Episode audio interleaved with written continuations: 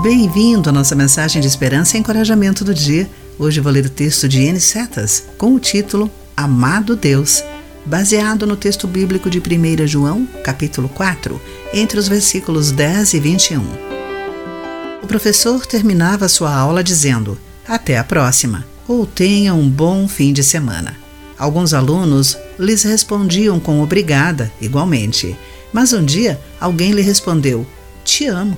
Surpreso, ele respondeu: Te amo também.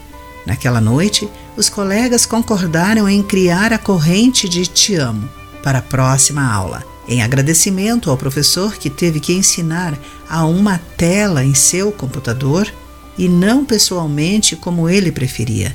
Dias depois, quando ele terminou de lecionar e disse: Até a próxima, um por um, os alunos responderam: Te amo eles continuaram essa prática por meses.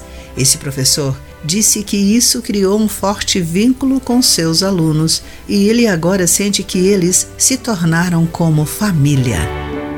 Em 1 João capítulo 4, entre os versículos 10 e 21, nós, como parte da família de Deus, encontramos várias razões para dizer eu te amo a Deus.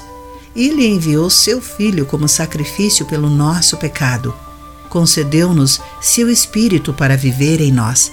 Seu amor é sempre confiável e nunca precisamos temer o julgamento.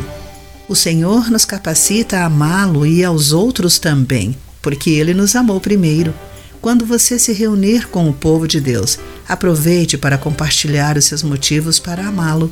Fazer uma corrente de Eu te amo para Deus vai lhe trazer louvor e aproximar os irmãos ainda mais. Querido amigo, por que você ama a Deus? Como você pode demonstrar aos outros o seu amor? Pense nisso. Eu sou Clarice Fogaça e essa foi a nossa mensagem do dia.